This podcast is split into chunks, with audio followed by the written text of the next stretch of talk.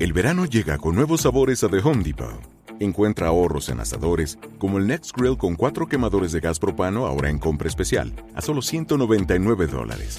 Para hacer comidas de todos los sabores y cumplir con todos los antojos.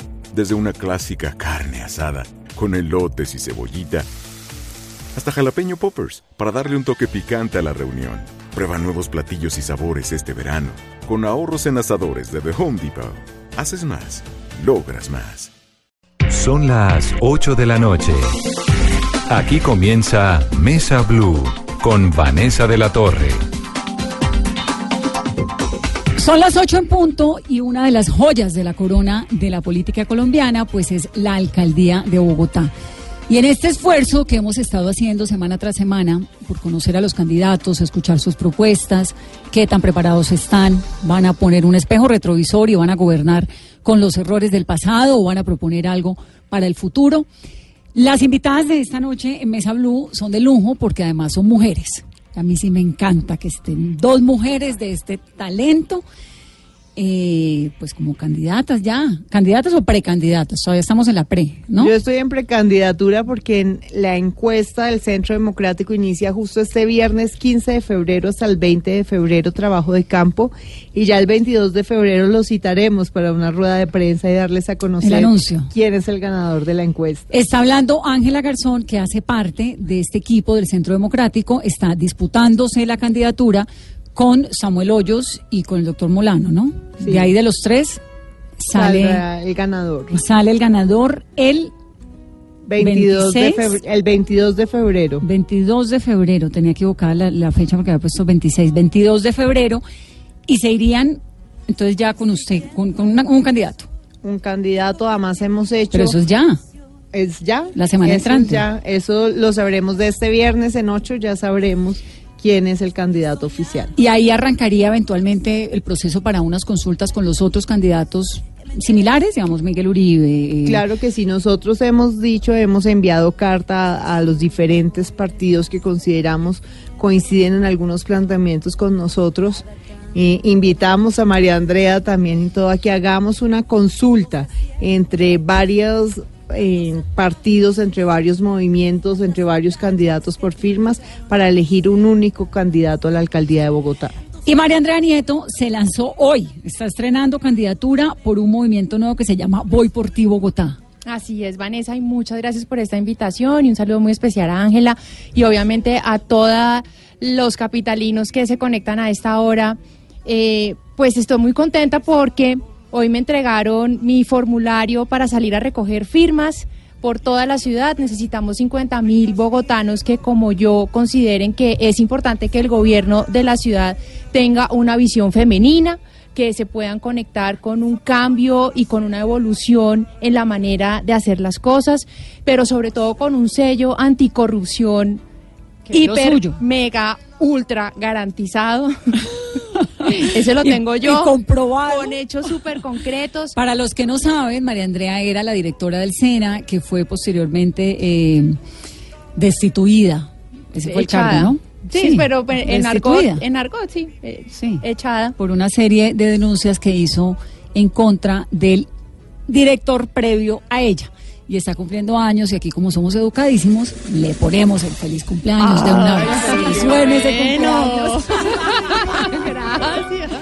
Feliz cumpleaños, María Andrea. Sí, estoy cumpliendo 43 años, yo soy una cuarentona como como, yo, como todas, como todas, una cuarentona orgullosa, además una mujer profesional, mamá, capacitada y con unas ganas infinitas de trabajar por esta ciudad. Aquí la única que se salva de los 40 es Carolina, nuestra editora Carolina política. Está súper polla. Carolina tiene como 19, ¿no? 29. Bueno, lo mismo. esa edad también está muy chévere. ¿Qué tienen los 40?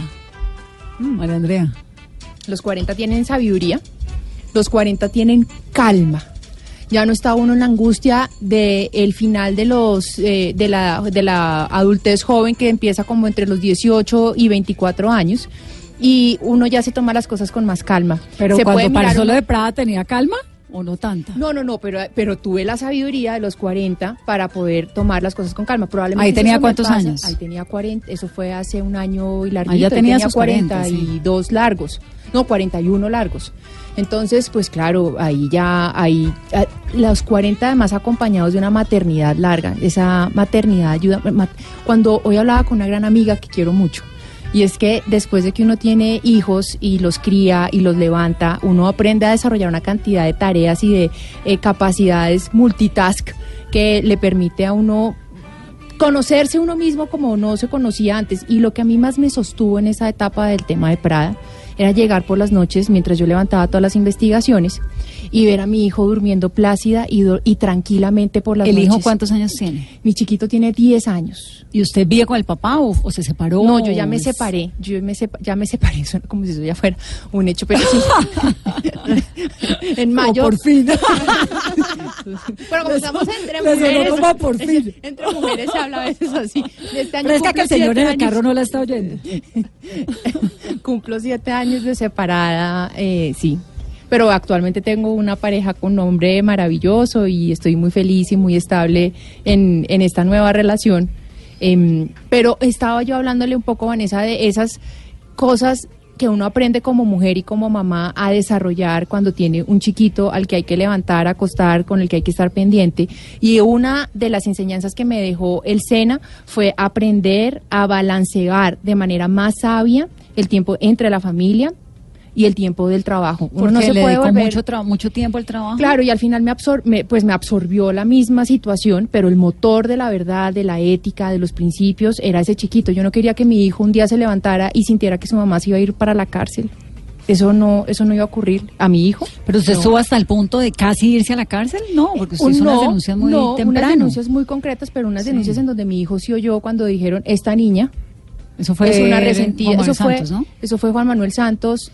Eh, seis meses, una fa- faltando una semana para terminar el gobierno, además, eh, inaugurando una de las sedes que estaban denunciadas y diciendo, esta niña se fue resentida, hizo unas denuncias falsas, yo le pedí el favor pues al antecesor al que yo estaba denunciando que denunciara y pues él revisó y no encontró nada, obviamente pues los denunciados nunca encuentran nada, pero la Procuraduría y la Fiscalía han venido avanzando y ya empezaron a salir las sanciones eh, en contra de esa administración que tiene pendiente por explicar dónde está un billón de pesos del presupuesto del SENA. María Andrea, estaba usted diciendo que si le hubiera tocado un poco, y ahí cortó como con la sabiduría de ahora ese episodio, ¿qué habría cambiado? De hoy hace un año, Digamos, si a usted le toca hoy lo que le ocurrió en el SENA, sí, en este momento, en ese momento, ¿qué habría hecho distinto? nada. En eso sí tengo absoluta claridad, nada.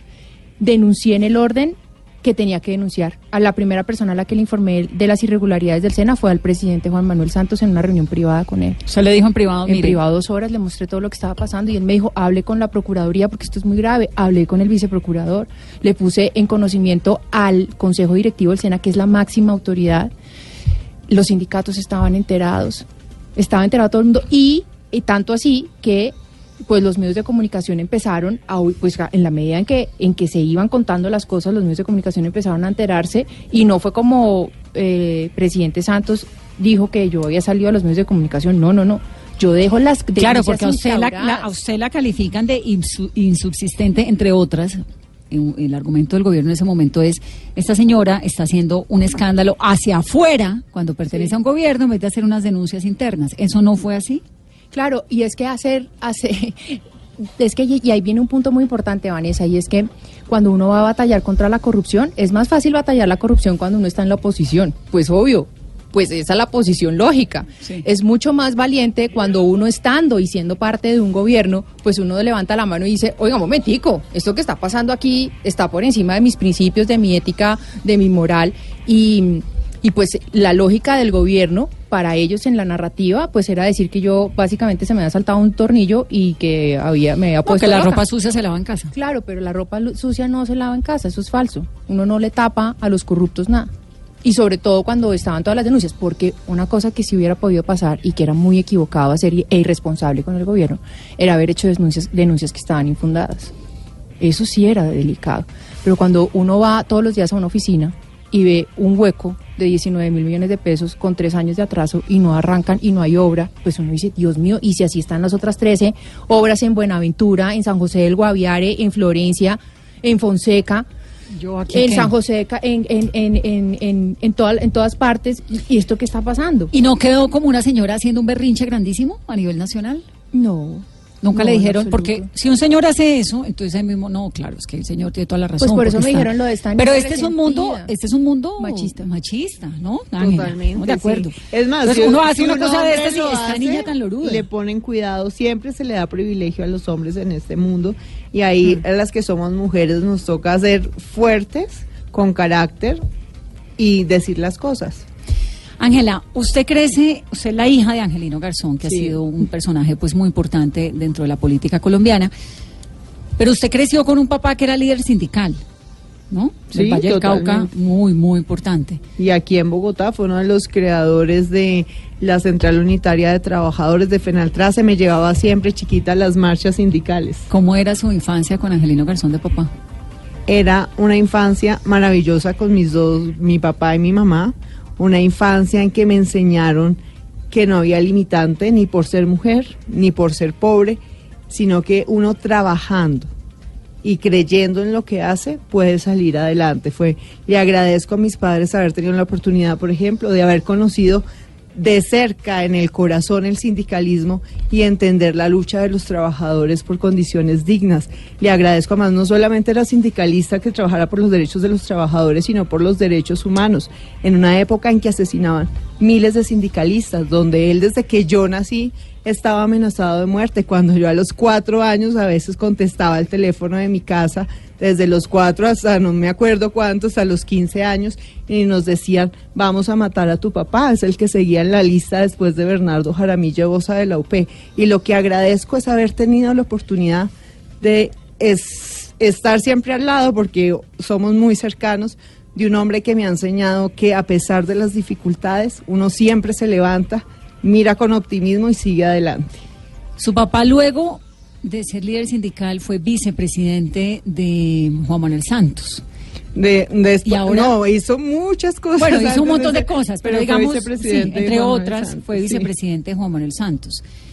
Y ahora es embajador del Centro Democrático, de Iván Duque, del presidente Duque. Pues todo el país conoce. ¿Cómo, las- entiende, ¿Cómo vivió usted eso de crecer uno en una familia donde ocurre lo que me está contando, a tener hoy en día un papá que trabaja con el Centro Democrático y que además usted es candidata al Centro Democrático? Bueno, mi papá lo que siento es que es un ejemplo, un niño que nació en Buga Valle, en un barrio muy pobre, que luego fue a vivirse a Cali en la, en la comuna 18, en la montaña allá arriba que les tocaba trabajar, hijo de una vendedora de plaza de mercado que siempre se sintió orgullosa de serlo y siempre nos enseñó el valor del trabajo. Que era su abuela. Era- que era mi abuelita. ¿Ya murió su abuela? Sí. Mi abuela murió a los 96 años en el, en el año 2002 y hasta el último día quiso ir a la plaza de mercado a trabajar. Nunca dejó que eh, de, de trabajar.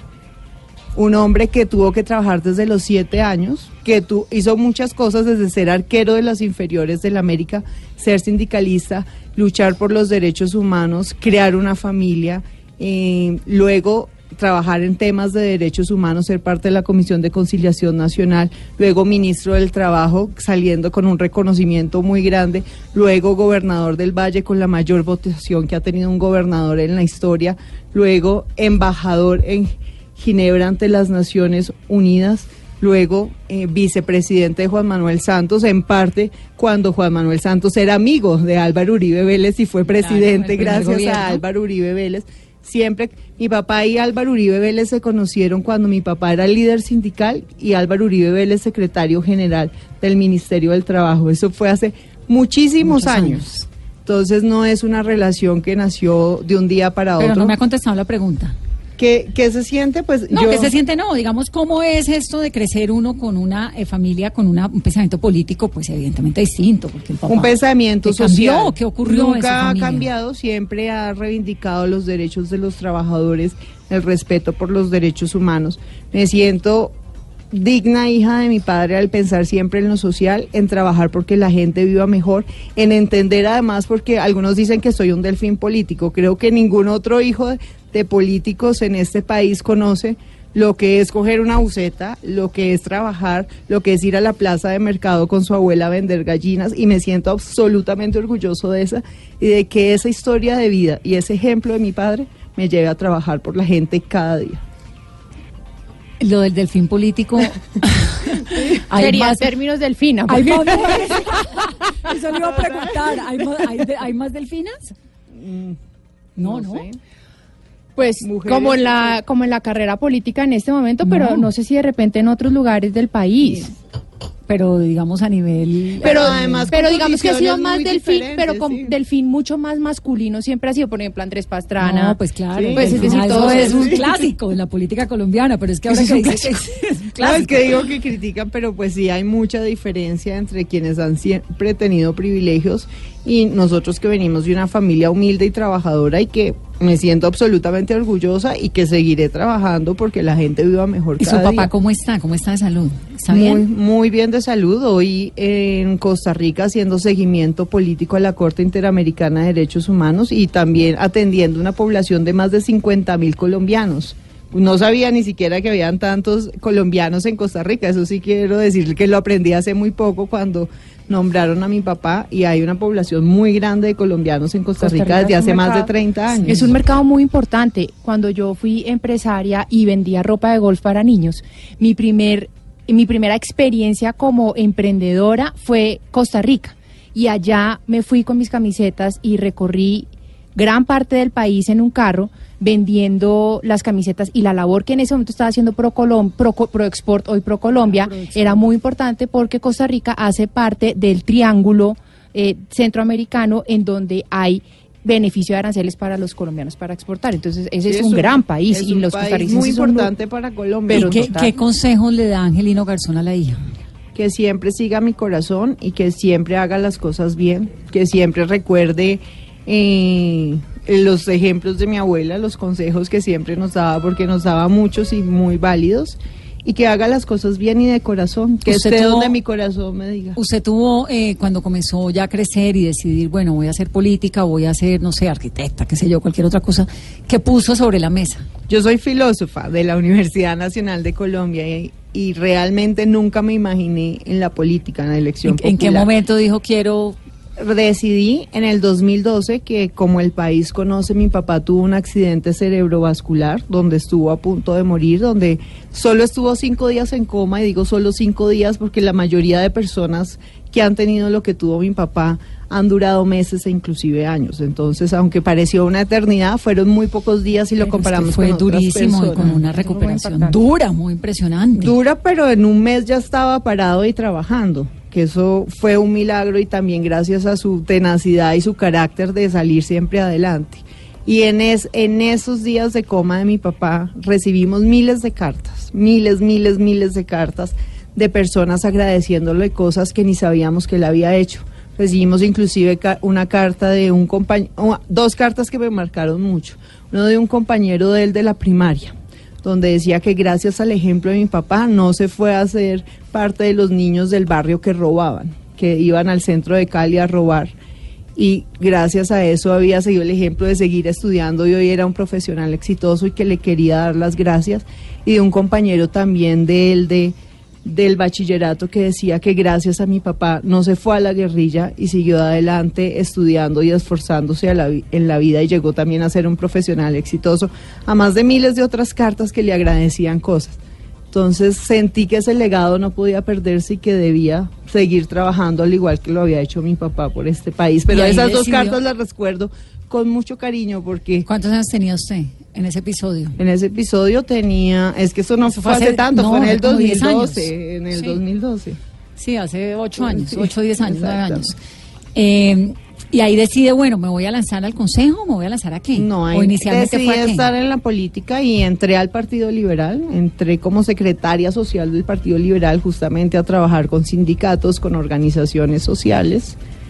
Estuve liderando en la, campa- en la segunda campaña de reelección de Juan Manuel Santos, estuve liderando todos los sectores sociales, ahí conocí a María Andrea además. ¿Eran amiguis?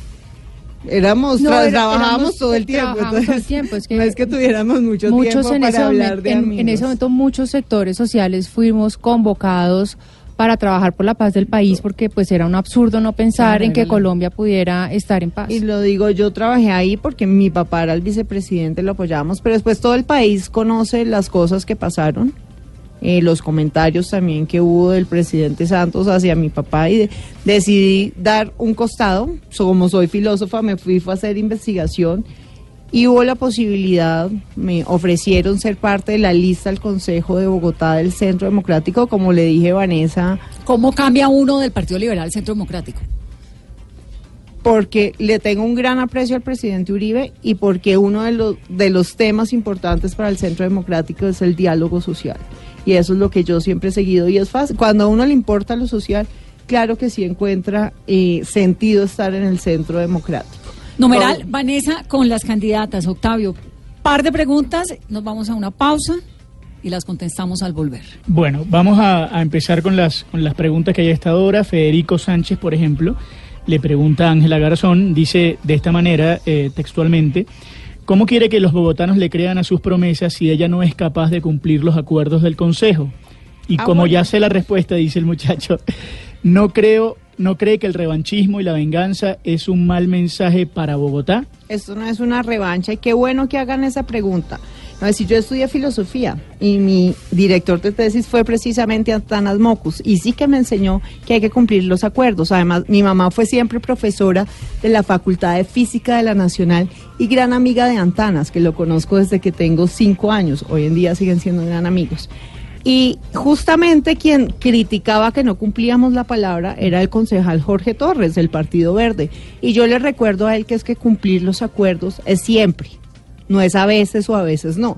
Y los primeros en incumplir la palabra fueron el Partido Verde. Y no es por revanchismo, es que ellos rompieron todos los acuerdos y llevaron a estas decisiones. Pero entonces sí es importante decir que si la palabra se cumple siempre, no, no cuando no cuando me conviene a mí y si no, no. Entonces sí les recuerdo a, a varios que cumplir los acuerdos es siempre y cuando alguien incumple un acuerdo, ya ese acuerdo deja de existir y los primeros en incumplirlos fueron ¿Pero por qué le dice Verde. eso de no cumplir con los acuerdos Es que pasó algo en el Consejo con la elección de mesa directiva. No se eligió el presidente que perte- eh, algún concejal del Partido Verde porque ellos incumplieron los acuerdos. Entonces ellos sí están bastante bravos de que la coalición no eligió al presidente del Partido Verde y dieron esa excusa, pero nunca le contaron a la ciudad y al país que quienes incumplieron los acuerdos primero fueron ellos. Y no es de revanchismo, es que no pueden argumentar que cuando a ellos les conviene, rompen los acuerdos y cuando no les conviene, ahí sí hay un no, problema. Numeral, Vanessa, con las candidatas, las candidatas a la alcaldía de Bogotá. Otra pregunta para la doctora Nieto. Bueno, eh, Mr. Pic le pregunta a la doctora Nieto si prefiere el metro elevado o subterráneo.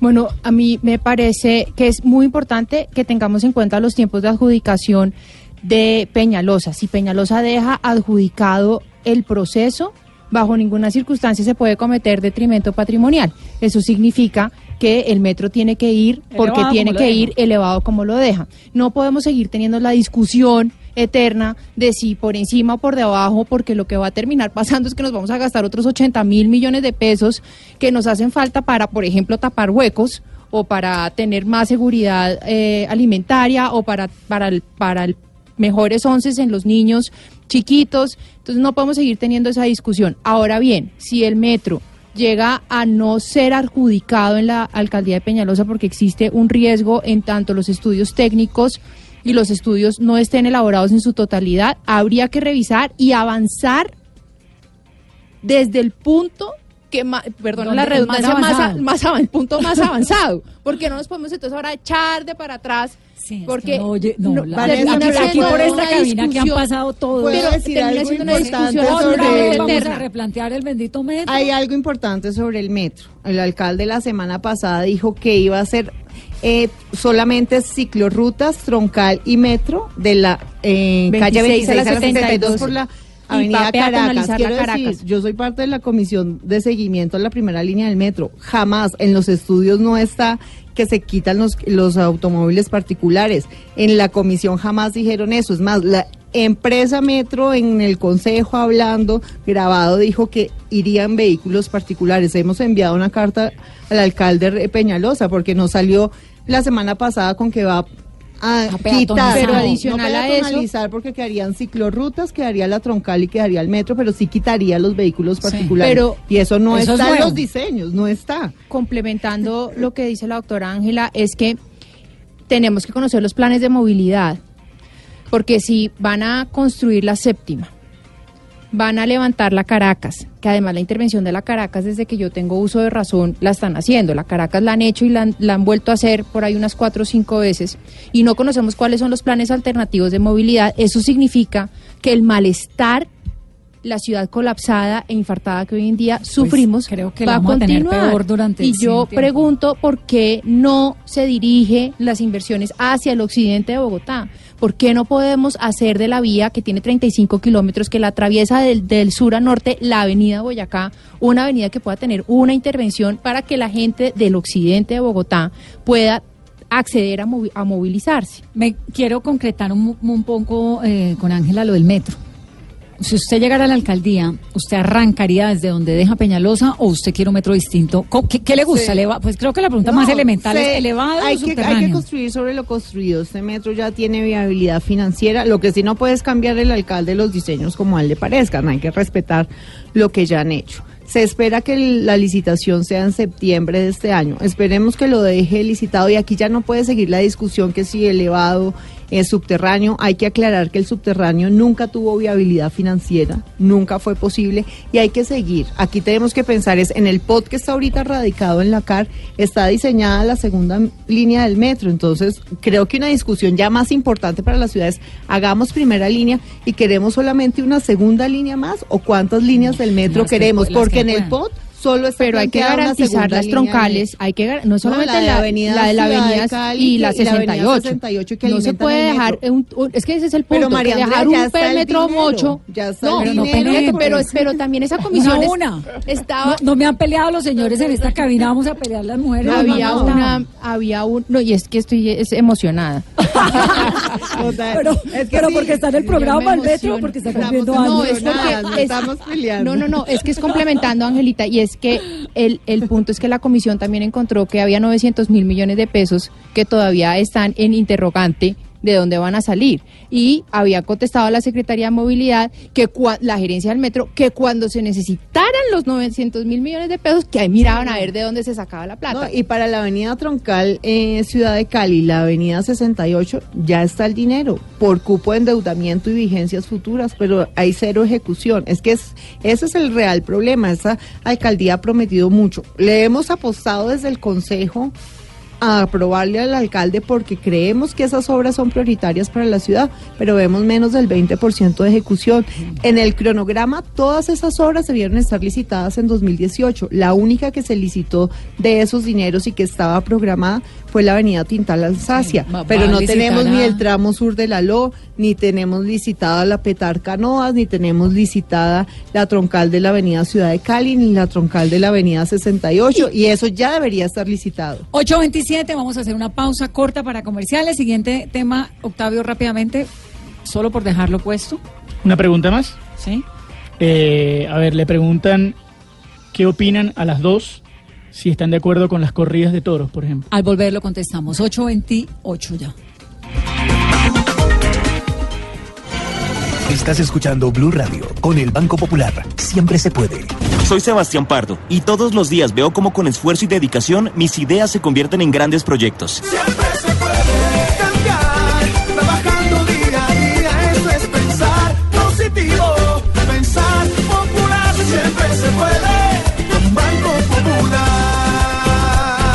Sebastián es cliente del Banco Popular y junto a él pensamos que si vemos el mundo de forma positiva, sabremos que siempre se puede. Banco Popular, somos Grupo Aval, vigilado Superintendencia Financiera de Colombia.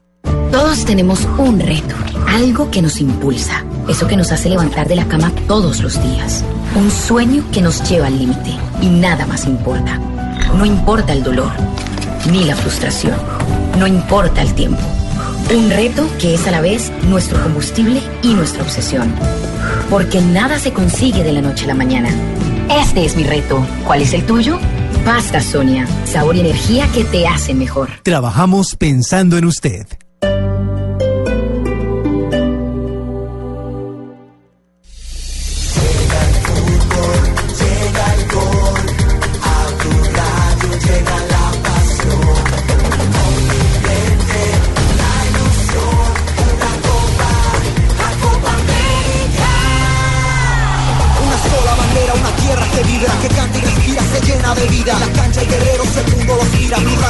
de pasión y alegría.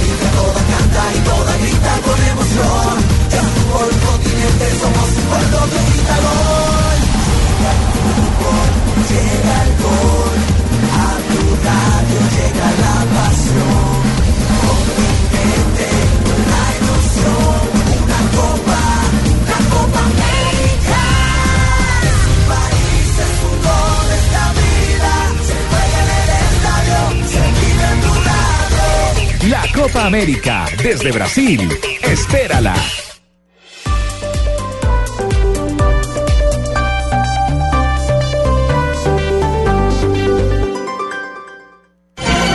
Estás escuchando Blue Radio con el Banco Popular. Siempre se puede.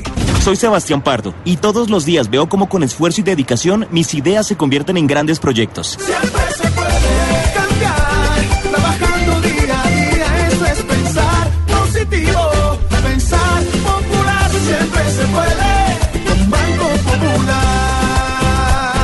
Sebastián es cliente del Banco Popular y junto a él pensamos que si vemos el mundo de forma positiva, sabremos que siempre se puede. Banco Popular, somos Grupo Aval, vigilado Superintendencia Financiera de Colombia. Todos tenemos un reto, algo que nos impulsa, eso que nos hace levantar de la cama todos los días, un sueño que nos lleva al límite y nada más importa. No importa el dolor, ni la frustración, no importa el tiempo. Un reto que es a la vez nuestro combustible y nuestra obsesión. Porque nada se consigue de la noche a la mañana. Este es mi reto. ¿Cuál es el tuyo? Pasta Sonia, sabor y energía que te hace mejor. Trabajamos pensando en usted.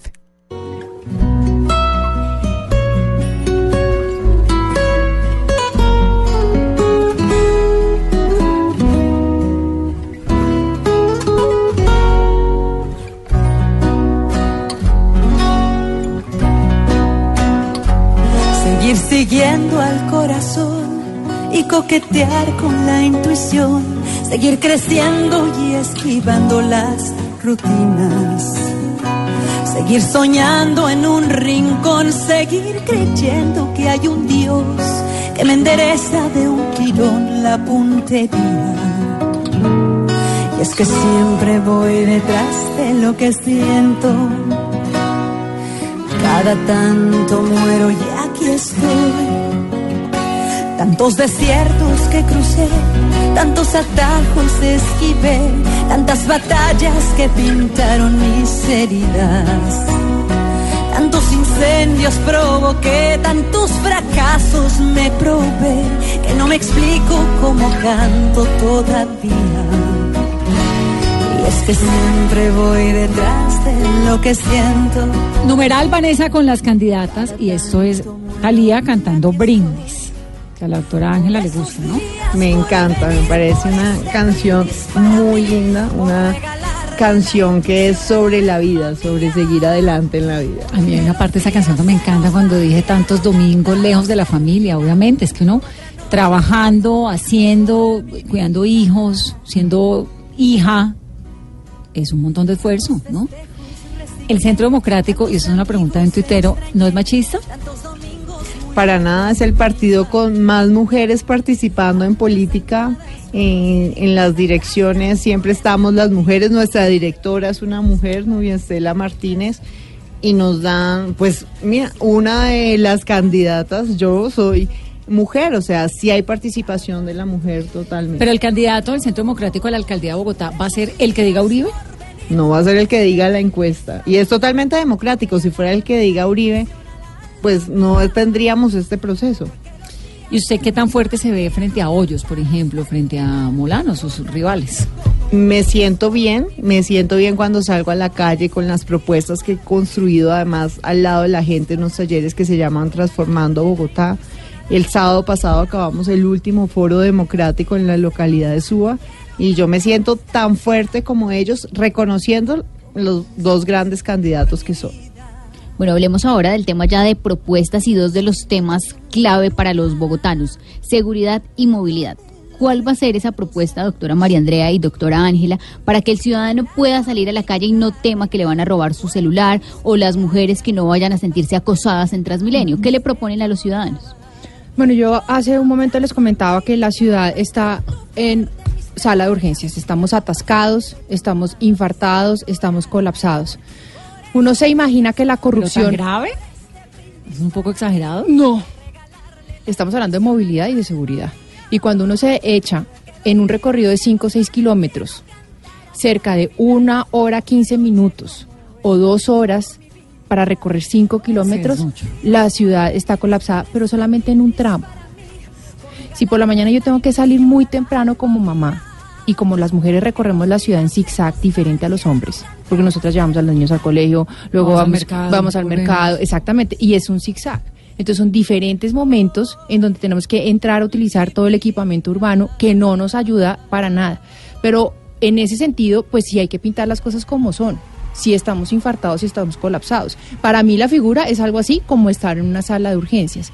Lo que tenemos que hacer es establecer medidas muy rápidas para que todos comprendamos de manera colectiva que todos tenemos que llegar a tiempo, que tenemos que tener planes de movilidad, brigadas viales desde el día uno para que la gente pueda empezar a reducir tiempos de transporte. Nos quejamos de que qué está pasando en los niños que están muy solos en las casas y la razón por las cuales están muy solos en las casas es porque los papás están metidos en un trancón.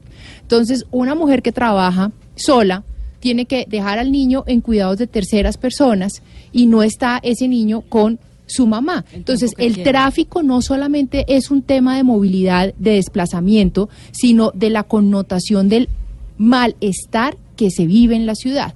Mi propuesta es una propuesta que se que cuyo eje fundamental es el bienestar de las personas, estar bien. ¿Cómo lograr Los ese políticos bienestar? prometen, vamos a estar todos felices. El- la felicidad es un estado personal Y efímero. efímero y muy rápido. Pero el bienestar en el equipamiento urbano sí es algo de lo que nos tenemos que ocupar. Y una de las primeras propuestas serias, concretas, es hacer ejecuciones presupuestales transparentes.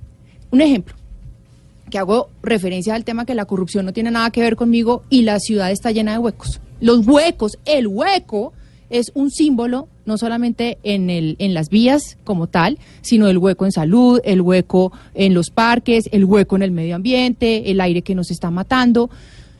La unidad de mantenimiento vial tiene 100 mil millones de pesos anuales para tapar huecos, pero no hay transparencia en técnicas, en tecnologías de inteligencia que me permita saber que los huecos que están tapando sí tienen sentido en cruce con el IDU y los fondos de desarrollo local. Nosotros tenemos que echarle mano, Vanessa, a las tecnologías modernas para que la ciudad deje de ser una ciudad de uga ugas y cavernícolas, para que podamos hacer cruces con inteligencia artificial, para que además los ciudadanos puedan decir, está tapando huecos en más loca en esta localidad más que en mis localidades. Hoy en día sabes cómo hacen la negociación con las unidades de mantenimiento vial.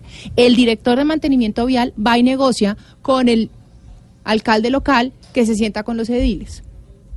Entonces, ¿cómo sabemos si lo que el presupuesto que tiene, cerca de 400 mil millones de pesos, sí se está gastando en lo que no se está gastando? La primera propuesta es transparencia absoluta en los recursos. La segunda, que no haya mermelada. Porque cuando se unta tanto la mermelada y el arequipe y el...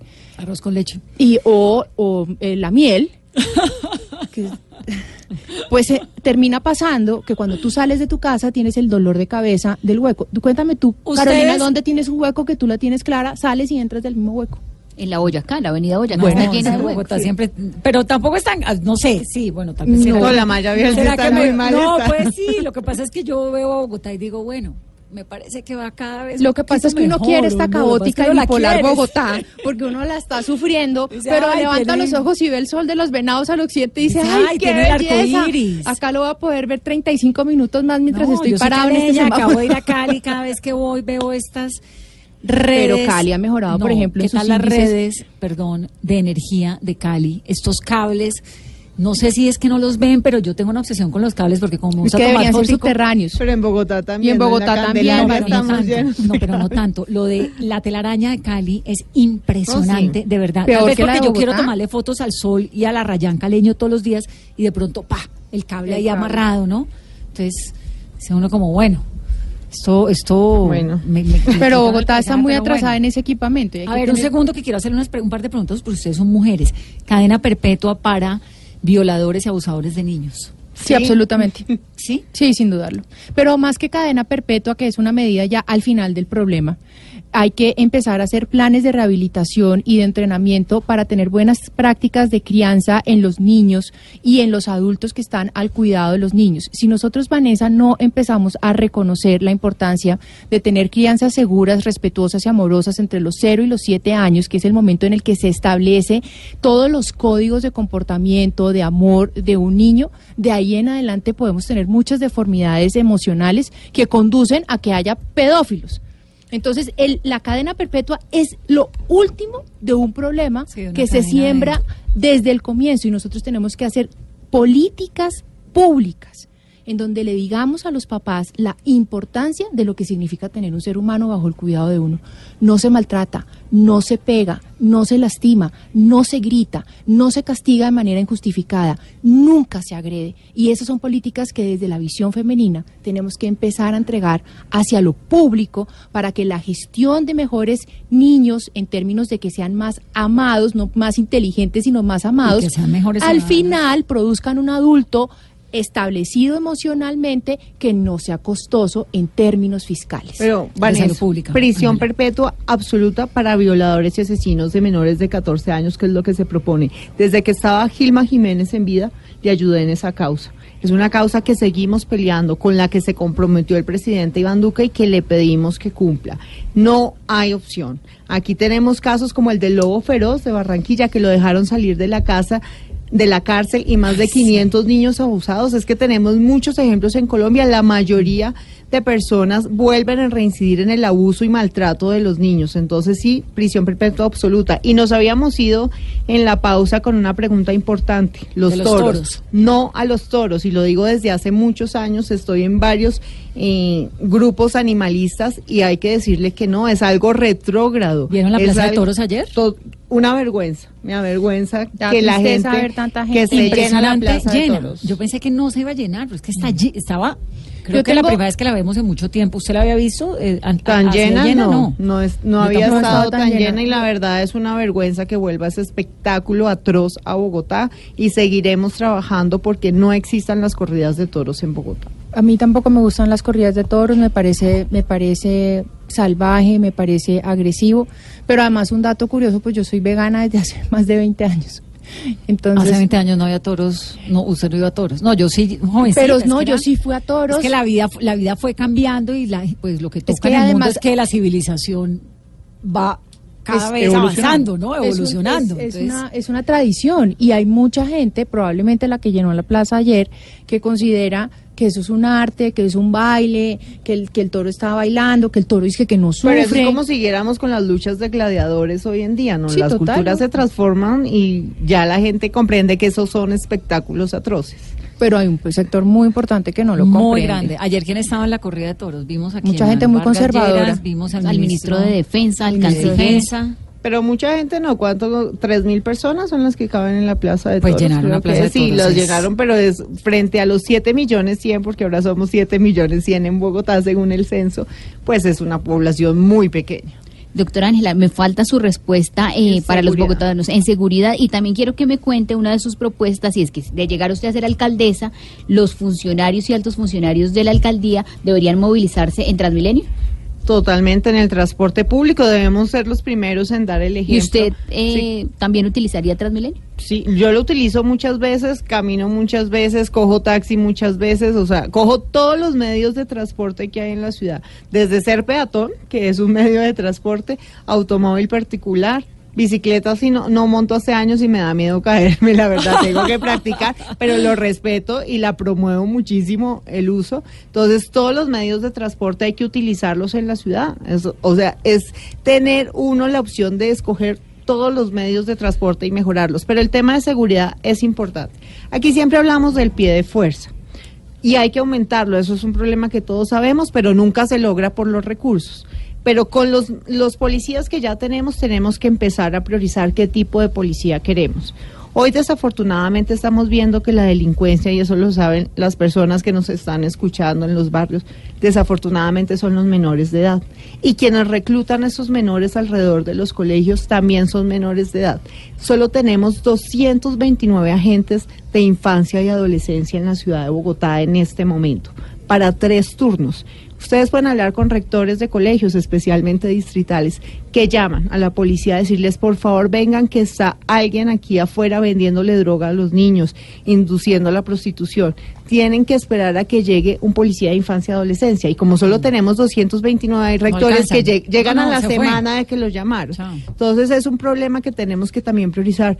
Eh, agentes de inteligencia, tenemos muy poco. En el Transmilenio, solo 666 agentes de policía. Entonces, hablemos, digamos, de no aumentarlos, ya que es más difícil los recursos, aunque necesitamos seguir trabajando sobre eso, pero prioricemos entonces qué tipo de agentes es los que más necesita Bogotá. Esa es una de ¿Qué las tipo de agentes son los que más necesita Necesita policía de infancia, adolescencia y de inteligencia. Necesita muchos más que otro tipo de agentes. ¿Usted qué opina de la propuesta de su partido, el Centro Democrático, de armar algunos civiles bajo algunas no, condiciones? No estoy de acuerdo en armar, pero sí estoy de acuerdo en algo que nos ha funcionado en Bogotá y yo lo he hecho, y es red de ciudadanos que se unen, pero con ayuda de la policía y de las entidades del distrito. Pero lo que Em, acaban de anunciar el fin de semana. No, no, no, es muy diferente. No que se armen. Hemos hecho en barrios, por ejemplo, pongo el ejemplo del barrio Moravia. No, perdón, es que son dos cosas. Son cosas dos preguntas distintas. Por un lado está lo de armarse. No, no estoy de acuerdo en que los que civiles se aprueba el armen. Ministerio de Defensa. No estoy de acuerdo en que los civiles se armen. Listo. Ángela, yo sé que vaya No, gente pues, de mi es partido que hace Es una barbaridad. opina otra cosa, que pero yo no estoy de acuerdo. la semana pasada murió eh, El el, cantante. cantante Legarda por un tiro. ¿Cuántos? Hay dos, un promedio, de- de- no recuerdo la cifra, pero es a- aterradora de 22 personas que al día mue- al día mueren en todo el país por ti- por tiros No, y al una aire. sociedad entre más civilizada es, pues menos armas tiene. y Pero el control del Ese Estado y y, es y también me parece espantoso que haya que- estímulo de dinero a los ciudadanos de Bogotá la para que se haya una red de cooperantes. Uno hace la cooperación con la policía cuando tiene confianza en la policía. Uno no le tiene que pagar en ese orden de ideas a nadie para que haya confianza. La confianza no se construye institucionalmente de- en esa manera. Y ese dinero lo que puede terminar siendo es un estímulo extremadamente equivocado. A mí eso no, me gusta. me no es hay mejor estímulo para la gente que su barrio funcione bien. Y le voy a poner un ejemplo porque además como ya lo hemos hecho desde el consejo, sé que funciona. Es varios vecinos se unen no, por barrios, no puede ser ni por las- localidades de ni nada. informantes. No redes de informantes, porque son chats donde se unen, y es que eso ya, ya existe en Bogotá, pero donde está también Secretaría de Integración Social para tratar el problema de habitante de calle, donde está movilidad para los temas de reductores de velocidad, para los temas de la gente que deja parqueados los carros, donde está el DADEP, que es espacio público, donde está la UAES con temas de basuras y de iluminación, donde está el IDRD para los temas de arreglo de parques con la policía y los vecinos. Ese tipo de estructuras con la tecnología, más solo necesitan un WhatsApp. Es que ya está sucediendo en algunos barrios de Bogotá y funciona, pero con toda esa institucionalidad. En ese momento los vecinos se sienten seguros porque sienten no solamente a la policía de su lado, sino a la institucionalidad de la alcaldía. Pero eso es un chat de vecinos que lo tenemos todos en el edificio. Pero no todo el mundo lo tiene. O en el hay vecino bar- al lado, mire, hay barrios señor- muy organizados y el mejor estímulo es ver cómo bajan los robos, cómo bajan los niños eh, consumiendo droga, cómo se trata mejor la problemática Pero del eso es habitante de distinto calle. a la red de No, cooperantes yo, es que por eso digo, la red de cooperantes no estoy de acuerdo. Mi propuesta es hacer lo que ya existe en Bogotá y Pero hemos para eso, y, y Ángela. ¿cómo hace para estar en un partido como el Centro Democrático? Digamos, dos de las propuestas que le acabo de preguntar son del Son- Centro Democrático. Es tan democrático que hay personas que dicen sí a los toros, otros decimos no, porque no es solamente Ángela Garzón, varios decimos no a los toros. Es tan democrático que algunos están de acuerdo con que Con civiles se armen, yo no estoy de acuerdo con que civiles se armen. Tenemos muchas tendencias en el centro democrático y creo que eso es bonito de un partido, que respete las posiciones de cada uno. Doctora Nieto. No, pues es que la relación entre ciudadanos y las instituciones no puede basarse en una transacción económica.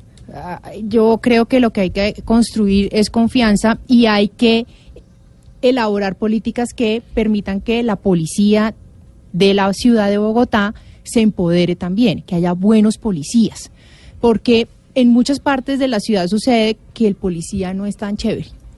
Y nosotros tenemos, y pero no, y en otras partes puede haber policías buenos y hay policías malos. Como todo en la vida. Como todo en sí la vida, hay- pero también hay muchos policías que no se sienten respaldados por el distrito cuando actúan para que el bien común esté por encima de unos cuantos particulares que se quieren llevar la ley por delante. Hay que hacer capacitaciones que además en muchos países del mundo las están haciendo cuando hacen que el policía haga una labor mucho más que más de prevención que de reacción. Nosotros tenemos que cambiar el chip al policía que se esconde detrás de un poste de la luz para ver a, ver a quién pilla. El policía tiene que estar activo y dinámico para permitir que la ciudad fluya. Bueno, pero lo del policía escondido sí pasa de todo lado. ¿Qué tal en las autopistas? Claro, pero es que los ese- países esa- europeos o en Estados Unidos el policía escondido para ponerle a uno la multa, pero se pasa a la velocidad. Claro, es como... pero es una dinámica que no podemos comparar con la de acá, De acuerdo, porque es que porque es un el que pasa la delincuencia velocidad es un tipo y es un tipo de salirse de la regla distinto. Porque en todas partes en las autopistas europeas o de Estados Unidos, el ciudadano sabe que no se puede pasar de cierto límite. Acá nosotros vamos atascados, infartados y colapsados. Y sin embargo, aún así nos meten la, la multa para estafarnos. Octavio, me quedé con la imagen de la Plaza de Toros llena. ¿Cuánta gente con la remodelación le cabe hoy en día a la Plaza de Toros de Bogotá? Sí, no son, no son 3.000, son 10.372 personas. 10.300 Sí, y en le principio eran cabían cuántos? 14.000, eh, la bajaron y ahora caben 10.372. Hay eventos en el que caben menos, por ejemplo la Copa Davis, que fue lo último que se realizó ahí, que no tenía que ver con toros, entraron 8.000 personas por partido. Pero eh, ¿ah? el aforo oficial es 10.372 personas. Bueno, entradas. ayer había 10.371 o 70. Carolina. Bueno, otra de mis preguntas que no falta a los candidatos es el tema de restricciones, ya sea pico y placa, lo van a dejar como está para los vehículos particulares y qué van a hacer con la cantidad de motos en Bogotá. Pico y placa queda como está. A mí me parece que es una buena medida. No la pondría todo el día porque afectaría a muchas personas que trabajan con su carro. Y no estoy hablando de las plataformas ni nada, sino con, amas de casa que, por ejemplo, venden cosas eh, de esos productos multinivel, que es su sustento y necesitan de su vehículo para llevar. Entonces lo dejaría tal y como está el pico y placa. He hablado con varios expertos en movilidad y recomiendan dejarlo tal y como está. No se ha hecho un estudio tampoco en la ciudad como para medir cuál serviría más. Si se hiciera algún cambio debería hacerse basado en un estudio que realmente mire las cargas de tráfico y, y serio. Es importante, eh, también decías... El tema de motocicletas. tema de motocicletas. Pico y placa las motos. Pico y placa las motos y también toca trabajar mucho en pedagogía y cultura ciudadana es decir, para sí, pico y motos placa y para motos. Pondría pico y placa para motos, sí. Creo que es importante también ponerlo, pero sobre todo lograr hacer cultura ciudadana, tanto con biciusuarios como con automóvil, eh, quienes usan el automóvil particular, como quienes usan eh, las motocicletas. Falta recuperar la cultura ciudadana en Bogotá y se demostró hace muchos años que se puede hacer y se puede hacer en tiempos cortos, pero es necesario. Esta, esta alcaldía ha gastado más de 20 mil millones en, en campañas de cultura ciudadana que no han funcionado. Tenemos que hacer una transformación cultural real y Bogotá ya demostró hace rato que se puede hacer en uno o dos años esta verdadera transformación cultural. Doctora Nieto. Yo creo que hay un, un tip muy sencillo de administración pública y que es ponerlo al servicio de los ciudadanos, que consiste en la sema- semaforización inteligente. Mientras Bogotá siga estando atascada en metodologías de uga ugas, vamos a ver semáforos en rojo y calles desocupadas en cruces o avenidas, cuando con una semaforización eh, inteligente podemos tener más rapidez. Y ahí ya está al haber más rapi- al haber más rapidez, pero todavía no está. Al haber más rapidez, al final lo que puede terminar sucediendo es que uno puede revaluar medidas como el pico y placa. Sin embargo, me parece muy peligroso volverlo a llevar hacia un día completo porque es estimular la compra de nuevos vehículos. y ahí van a y es respecto con el contrato de semáforos inteligentes estar pendiente. Nació con todos los problemas de corrupción, tiene de muchas ruido, dudas. pero está en firme y por eso estamos haciéndole control político a eso. Hemos pedido el cronograma porque según el cronograma ya se firmó acta de inicio desde el año pasado, ya se debería estar empezando a implementar y todavía no, entonces hemos pedido movilidad, pero eso sí es importante hacerle veeduría y decirle a los ciudadanos, igual, el contrato está firmado, se intentó reversar, hubo, el acta de inicio la firmaron basados en una carta falsa que supuestamente llegó de la Procuraduría General de la Nación y ahí avalando es el muy contrato. no. importante que es muy importante que un de proceso y ahí va de nuevo ese proceso se cae y la ciudad va a seguir atascada utilizando metodologías análogas y que no permite bajo ninguna circunstancia generar mayor Pero el movilidad. problema es que no se cayó. y hay de que las motos y de en cuanto a las motos no sé si lo del pico y placa en las motos funcione porque entonces nos llenamos de más motos, como los carros. Exactamente, eso es un estímulo Si es que muy moto perverso. se compra Pero con sí 50.000 tiene que haber, sí tiene que haber metodología para hacerle entender a las motos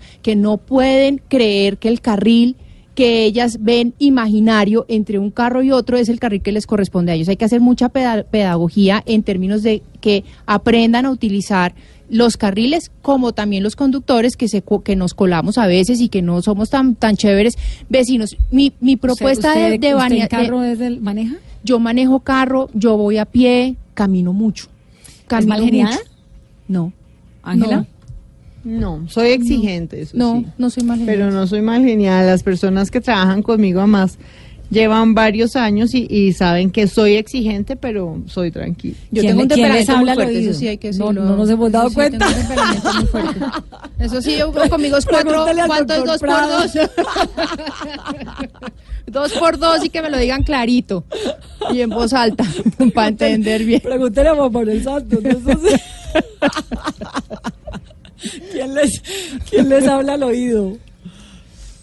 Al oído. ¿Quién les da consejos? ¿A Ángela, al papá? Mi familia para mí es muy importante. Su mamá, tanto ¿no? mi Su mamá es hermana, una persona de mi mamá, unos mi hermana. pantalones serios Sí. y fuertes. Aunque mi mamá no es Montserrat, la esposa de mi papá, que es como una Ah, segunda claro. mamá, la adoro, es la segunda esposa de mi papá, la quiero muchísimo, que también me da consejos porque es como una segunda mamá, pero mi mamá es una persona maravillosa, siempre fue docente de, de la Facultad de Física de la Universidad Nacional. Y su una mamá, que es tan distante, claro, ya me acordé y que su mamá no es está no está para nada cerca de la política, pero me da muy buenos consejos.